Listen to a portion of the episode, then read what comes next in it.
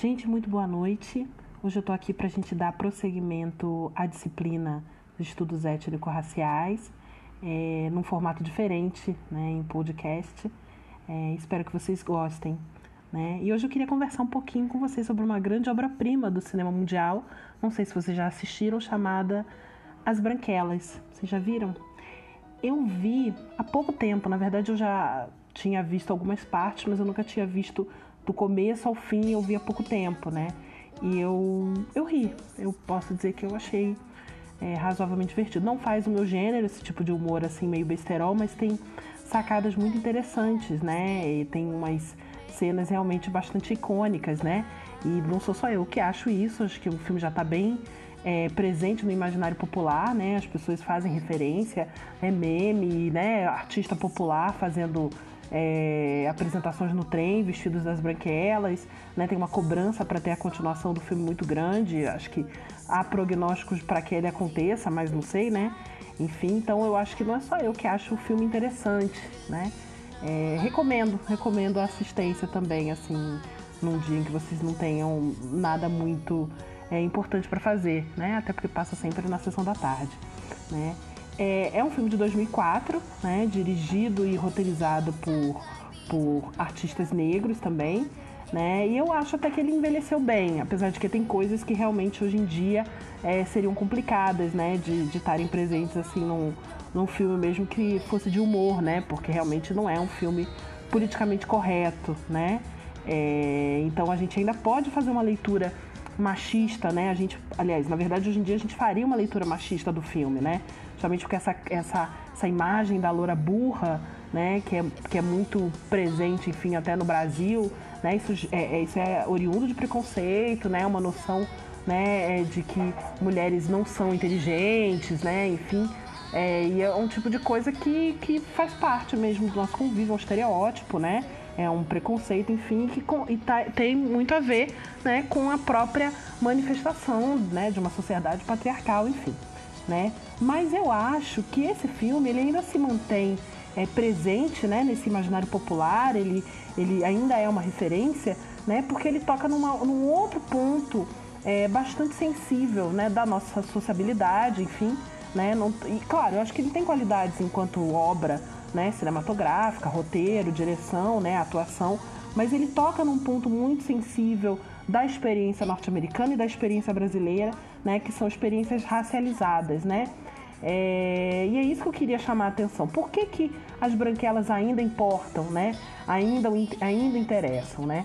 Claro que a gente é muito comum a gente ver homem vestido de mulher, né? Isso desde a, da, do teatro grego, né? Justamente porque mulheres eram proibidas de atuarem, né? Isso permanece até a Idade Média na Europa, né? E muito, há muito pouco tempo, né, que as mulheres, as mulheres foi autorizado, né, pisarem no palco, então homens se vestiam de mulher, né, não só para comédia, mas para fazer drama, mas depois isso obviamente assume contornos mais jocosos, né? É, mas também não é novidade, né? E isso é muito interessante para pensar justamente no filme quando ele propõe essa inversão, né? Que faz parte da nossa experiência racista colonial, né, é a apresentação de atores brancos pintados de negro, né, pintados de preto, com o rosto pintado de preto, com determinadas feições do rosto ressaltados, com os lábios vermelhos, o olho arregalado, o nariz alargado, enfim, né, que é o famoso blackface, né, que a gente tem é, discutido bastante nas redes sociais.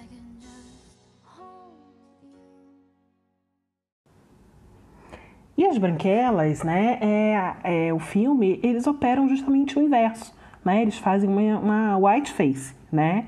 É, e uma crítica que é bastante contundente, né? É interessante, né? Apesar dos problemas, enfim, a ideia de branquitude, né? A branquitude em si, né? E o que que é branquitude? Né? A gente também pode ver por aí palavra branquidade, eventualmente tem autores que fazem uma pequena diferença, enfim, mas é uma discussão, né, um conceito que é político, é acadêmico também, que pretende pensar a experiência da ideia de raça né, na constituição do próprio sujeito branco.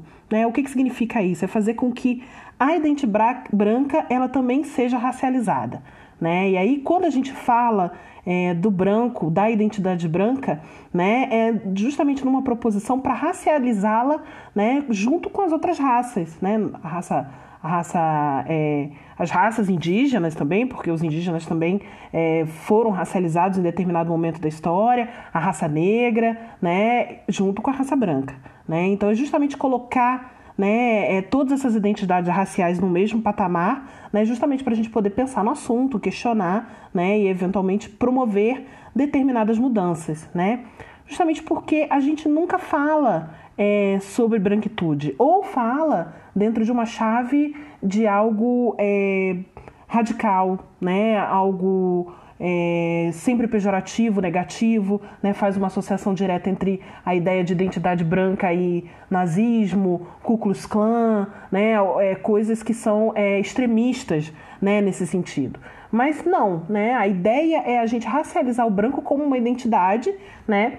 É, que, que é moldada por imaginários, né, por determinados valores, determinados ideais, enfim, né, e justamente para a gente desnaturalizar essa ideia, né, porque a gente entende que o branco é a norma e as outras raças, as outras identidades raciais seriam o diferente do branco, né, o não branco, enfim. Então, o branco nesse sentido ele ocupa um lugar de naturalização, de norma, de normatização, né? E é entendido como algo universal, né? Uma posição de um poder absoluto, né? A gente também fala muito na, na ideia de é, a branquitude como a identidade transparente, justamente porque a gente não a nomeia, né? E aí eu faço essa pergunta para vocês, né? O que é ser branco? Que imagens que vêm à cabeça é, da gente quando a gente fala em branco, em pessoa branca, em identidade branca. Né? A gente pensa em algumas determinadas imagens que a gente pode até a, a, a, é, pensar como estereótipos, né? No sentido que a gente está falando de é, ideias né, que vêm à nossa cabeça quando a gente fala de branquitude. A gente pode estar pensando em riqueza, a gente pensa em beleza, a gente pensa em Europa, né? A gente pensa em poder, em privilégio, a gente também pensa em limpeza, né? Toda limpeza é branca também, né? Então, eventualmente a gente classifica, se você vê muito em redes sociais, né? É, ou então essa coisa do cabelo natural. Quando eu comecei a deixar meu cabelo é, crespo, as pessoas perguntavam como é que eu lavava, justamente porque era uma ideia de que negritude é associada com sujeira, né? Então, não, aí não dá para lavar, né? Uma coisa, uma, uma noção assim, como é que lava? Porque não se imagina que é possível lavar um cabelo, né? Desse jeito. Então, que, que, que, que, ideias né, passam pela nossa cabeça quando a gente, quando a gente pensa em negritude a gente, ou identidade negra, a gente tem várias ideias, né, em geral muito pejorativas, né? Mas e que ideias passam né, pela nossa cabeça quando a gente fala em identidade branca? Então, quando a gente fala sobre branquitude, a gente está falando sobre poder. A gente está falando sobre um lugar de poder e um poder que funciona por mecanismos invisíveis, né, que a gente não consegue operar, a gente não nomeia, a gente não localiza. Né? Então, justamente são as formas mais eficientes de poder, quando a gente não consegue perceber como é que ele está funcionando. Né? É, de maneira geral, ser branco significa ter uma origem étnica europeia. Né? Então, ser, um, é, é, ser oriundo da Europa, do continente europeu, claro que não é de qualquer parte da Europa, é da Europa ocidental, né? enfim, é, é, tem um valor dado pelo eurocentrismo, né, uma noção de Europa como centro do mundo que está acima do resto. Né? Então, por exemplo, isso faz com que a gente saiba mais sobre a Europa e, por extensão e mudança do eixo de poder, sobre os Estados Unidos do que sobre o nosso país. Né? A gente conhece, sabe o nome dos presidentes, a gente sabe da história, né? a gente aprende sobre as revoluções, sobre as transformações, e a gente aprende muito menos né, sobre o Brasil, enfim. Né? Isso faz é, é uma questão de poder porque faz com que a gente conheça mais os autores, mais as teorias, a língua, use a moeda, queira ir para lá, queira viajar para lá, né? enfim, e a gente desvalorize né, as nossas próprias produções culturais, o nosso próprio país também. Né? De certa forma, é uma construção teórica, ideológica, né, enfim, é, subjetiva sobre essa noção de Europa, né, porque é justamente uma noção de Europa como pura, né, mas aí isso ignora também as próprias origens híbridas da Europa, né, que se relacionava também com, com nações, com povos africanos, com povos muçulmanos, enfim, né, e por conseguinte, né, essa questão do poder, né, dessa europeidade também faz com que a gente saiba mais sobre a história das nossas elites brancas do que sobre outros povos, né, que formaram o nosso próprio país. né? E como a gente está falando de poder, a gente está falando de um jogo em que a gente quer se parecer com eles, justamente para alcançar esse patamar de poder. Então, retomando, ser branco não é apenas possuir a cor da pele mais clara em relação à escura, porque o branco não é uma categoria é, absoluta, né, no sentido racial, enfim, as pessoas não são brancas, né, as pessoas são amarela, rosa claro, bege claro, enfim, alguma coisa do gênero, marrom claro, né? É, mas não é significar apenas ter a pele mais clara ou um fenótipo europeu. Ser branco significa ocupar um lugar é, simbólico de poder, né? Que é um lugar de privilégio, né? E obviamente é um lugar que não é absoluto, né? Ele depende do contexto, ele depende de determinações subjetivas, ele depende da época, né? Então ser branco no Brasil é diferente de ser branco nos Estados Unidos né, na Europa propriamente. Um branco no Brasil né, pode não ser visto como branco lá fora né? Justamente porque as referências raciais são diferentes, né? Da mesma forma, dentro do nosso próprio país, a gente tem apreensões diferentes. Um branco na Bahia, ele vai ser diferente de um branco de Santa Catarina, né? Então, eventualmente, uma pessoa que na Bahia ou no Rio de Janeiro não seria considerada branca, né? Não seria considerada negra, ela seria considerada branca, né? Quando chega no sul do Brasil, ela vai passar a ser considerada negra também, né? Então, pessoas é, ocupam posições privilegiadas, privilegiadas nesse processo, né? mas de maneiras diferentes, né? de acordo com o contexto, de acordo né? com a própria constituição racial né? daquele, daquele lugar. Né? Então, nesse sentido, a gente está dizendo que é, a gente está pensando branco né, como algo que se aproxima dessa experiência de poder né? Não necessariamente a gente está falando ah, porque, a, porque a pele clara, porque sei o que, por causa do tipo de cabelo, né? Mas sim como esse, essa, essas variações de lugares de poder vão é, modificando, né? De acordo com o contexto também. Né? E obviamente a gente também está entendendo nesse sentido, né, de que é, ter um sangue branco, né, no caso aí a gente está pensando no Brasil, lembrando do texto aqui do Horácio Nogueira, não faz necessariamente uma pessoa ser branca. Né? E aí, pensando na, na, na, na, forma de categorização de classificação norte-americana, o, o fato da pessoa ter uma gota de sangue negro faz ela ser negra. Né? E aí é, é interessante como a gente apreende esse discurso no Brasil como uma forma também conveniente, porque aí a gente vira e fala: ah, minha avó é negra, então eu não posso ser branca. Mas minha bisavó, eu, Luciana, né, era italiana, e isso não faz com que eu seja branca. Né? Então, necessariamente, a gente está entendendo que é, é, independente da questão genética, e aí a gente abre mão da questão da origem, né, a gente está falando de lugares, né, de lugares em que a gente se coloca, em que a gente se aproxima mais né, ou menos de um lugar de poder, de um lugar de privilégio, no sentido da branquitude necessariamente. Privilégios. Ah, você tem privilégios? Eu tive privilégios porque meu pai é sim empresário. Trabalhei sim com o meu pai. E se eu continuei trabalhando com ele, foi porque eu mereci!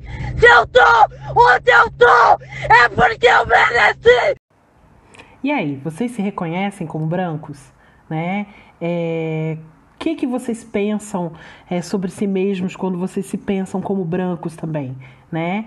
É, quando, a gente, quando vocês falam, quando vocês ouvem falar em identidade branca, vocês lembram de si mesmos também? E também faço a pergunta para quem é negro, né? Para quem não é branco, como é que vocês pensam branco, né? E aí, nesse sentido, é interessante a gente pensar midiaticamente, também culturalmente, né? Possibilidades de representação da identidade branca que não sejam só essas identidades extremadas, né? Violentas, perigosas, loucas, né? Porque aí você vira e acha só que aí, não, eu sou branco, mas não sou nazista, não sou atirador psicopata, né? Sempre tem uma, uma, uma rasura ali, né? De um pedido de desculpa. Desculpa, gente, eu sou branco, né? No Brasil isso aí está muito é, recorrente, né? Mas é interessante também nesse exercício é, pensar a partir de um olhar negro, né? E aí a gente volta para essa obra-prima, né, que é o filme As Branquelas, né? Porque justamente é um exercício, né, um exercício problemático, né, com falhas, enfim, complicado, né? Mas justamente para entender como é que é, o sujeito branco ele pode ser visto como uma pessoa racializada, né, pelo olhar negro, pelas pessoas negras, né? Justamente porque a gente está pensando, a gente, é, né, é fácil, muito fácil numa sociedade racista a gente pensar todos os imaginários em torno do negro, né? E a gente vai falar sobre isso na, na questão da representação negra, né? Na cultura, enfim. Mas cadê o lugar, né? Dessa imaginação negra sobre o branco? E da imaginação indígena, e da imaginação asiática, da imaginação árabe, enfim, é, é, que lugar que o branco ocupa nesse imaginário, né? E que está muito presente né, na representação é, das branquelas, enfim, tanto quanto eles interpretam, né? Mas das amigas, né? Das pessoas no entorno, né? Então, e é muito interessante a gente tem, é, pode pensar também no exemplo do filme Corra, né? Eu não quis falar muito sobre esse filme para não dar spoiler, porque eu sei que muita gente já não viu, não viu ainda, recomendo que vejam. Né? Também é um filme que tem alguns sentidos ocultos, né? E tem outras produções, enfim, sempre norte-americanas, né? Que eu consigo pensar agora no, em alguns exemplos, né? Mas também a gente pode né, começar a pensar em outros, é, em fazer um exercício mesmo dentro da própria cultura brasileira, como é que o branco, né? Ele é retratado, né? Ele aparece, enfim. Né? Em geral, né, quando a gente pensa dentro da imaginação negra, né, o branco ele assume algumas imagens específicas, né, que tem a ver muito com uma ideia de crueldade, né, de, de terror, né, justamente essas ideias né, da identidade é, é, extremista, radicalizada, enfim, mas também né, uma identidade branca né, do cotidiano, né, enfim, é, é, comum, né, um exercício de identidade comum, que tem a ver mesmo com capricho, né, com egoísmo, com essa noção equivocada ligada a uma questão de, de meritocracia, né? Então, justamente é, é, é, esse áudio dos privilégios, né, da, da, da Barbie fascista, que obviamente isso aí é, é, verídico, esse áudio, né, porque até hoje essa menina não, não, não, se identificou, né, mas que seria interessante, né, ela deve ter repensado muito sobre a vida dela quando esse áudio viralizou, enfim, né, mas justamente para pensar, né, como, é, como é que a gente faz para localizar, né, esse lugar da identidade branca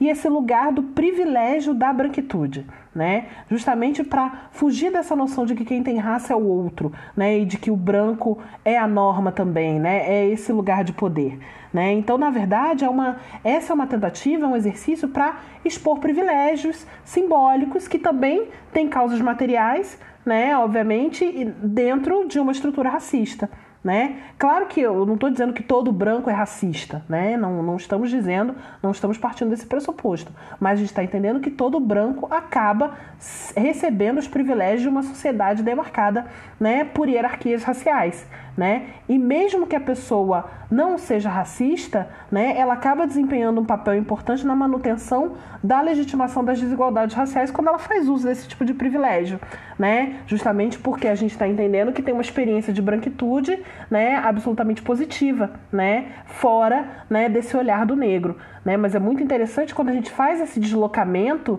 enfim, justamente para tentar desconstruir esse lugar né? Porque basicamente quando a gente olha para o sujeito branco e entende como um, um, sujeito caprichoso, né?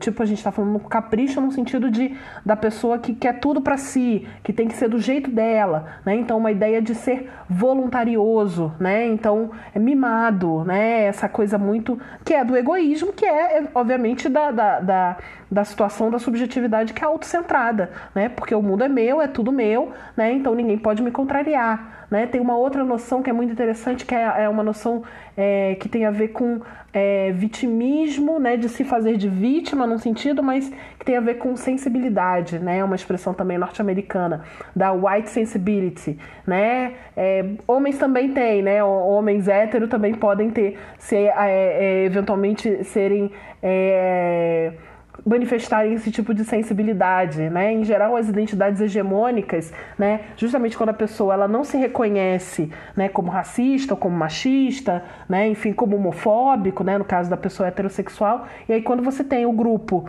né? Subalternizado, que ele coloca essas questões e ele promove, faz uma acusação, faz a crítica, não precisa ser acusação, mas a gente pensar na crítica, né? É, essas identidades, elas, é, essas pessoas, esses sujeitos, né, são atacados nessa situação de normatividade, de centralidade e se tornam absolutamente sensíveis. Né? Então é muito interessante quando eu estou fazendo essas aulas e às vezes os alunos, ah, mas eu não sou racista, é rapidamente. E as pessoas ficam muito desconcertadas, enfim, as pessoas não negras, né? Porque ficam desconfortáveis, né? Aquela, toda aquela questão que eu já tinha falado do lugar de fala, que eu não tenho lugar de fala, enfim, porque tem uma questão ali de uma outra sensibilidade, né? De, de, de um cuidado ou de uma mágoa, né? E aí, eventualmente, você está conversando com a pessoa, está discutindo relações raciais, você aponta que a pessoa teve uma atitude é, racista, enfim, ou reproduziu racismo, e a pessoa, ou outro, outro tipo de, de comportamento, mas aqui a questão é raça, né? E a pessoa é ultra, fica ultra sensibilizada com aquilo, né? E aí ela entende aquilo como uma ofensa pessoal e não como uma denúncia de uma questão que é absolutamente é, estrutural né? E aí, nesse sentido, né, quando é, a gente não consegue ou tem dificuldade né, para apontar esse lugar de poder, esse lugar de privilégio, né, esse lugar de, de, de centralidade, de normatividade da branquitude, né, a gente quando a gente não consegue, é justamente porque é, a branquitude ela continua permanecendo né, dentro, dentro desse lugar de poder. Né? Então a estrutura do poder ela se mantém nesse sentido, justamente porque a gente né, tem esses silêncios, né? esses silêncios que envolvem a questão, essa questão né? Então, aí você também é, é, é, um lugar de conforto também quando você vira e fala, não vou, eu, né? Quando você, pessoa branca, vira e fala, eu não vou falar sobre raça e deixa os negros falarem, né? Então, vocês que são negros que se virem, né? E aí isso fica, né? De certa forma, faz com que essa questão novamente, né? Ela não, não, não, não vai ser resolvida nunca, né? A Grada Quilomba, ela tem uma expressão que é maravilhosa, né? Ela fala, o racismo não foi uma invenção dos negros, né? Foram os brancos que inventaram. Foram os brancos que inventaram o sistema classificatório, né? a divisão entre negros e brancos, que negros são inferiores, que os brancos são superiores, né? e, e, e invisibilizaram esse poder, né? essas relações de poder também. E aí, necessariamente, vai sempre o, o negro sempre estar tá apontando as questões, falando sobre as questões, discutindo entre si, enquanto o branco ele continua numa posição absolutamente confortável, que é a, a posição de poder.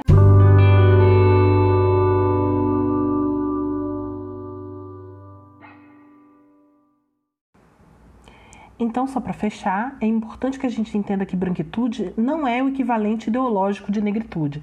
Negritude foi um movimento que foi criado para reagir justamente à supremacia racista branca né? E aí a gente está entendendo que a camiseta escrito 100% negro não é igual a uma camiseta escrito 100% branco, né? Porque justamente, né, o valor do branco, da branquitude, consiste na desvalorização do negro, né? E o negro ao se valorizar, ele não desvaloriza o branco, ele nem consegue desvalorizar o branco, né? Mas é uma tentativa de se igualar em termos de humanidade. Né? E nesse sentido é interessante a gente pensar que é uma forma mais proveitosa de compreender e exercitar a branquitude, né, de uma maneira mais propositiva, é justamente se tornar mais autoconsciente dessa identidade racial, né, e, per e perceber que existem outras identidades raciais, né, e compreendendo que, né, ela é, essa é uma identidade que se define racialmente como as outras também, né? E justamente a gente está entendendo, né, que é uma maneira de narrar né, e experienciar essa identidade de uma forma mais produtiva, mais positiva, justamente dentro de um projeto de ampliação né, da luta antirracista, né, de uma possibilidade de ampliação de democracia, né, justamente para a gente conseguir combater as desigualdades. Né. Vou terminando por aqui, gente. Muito obrigado pela atenção é, e a gente se fala né, mais para frente. Um beijo.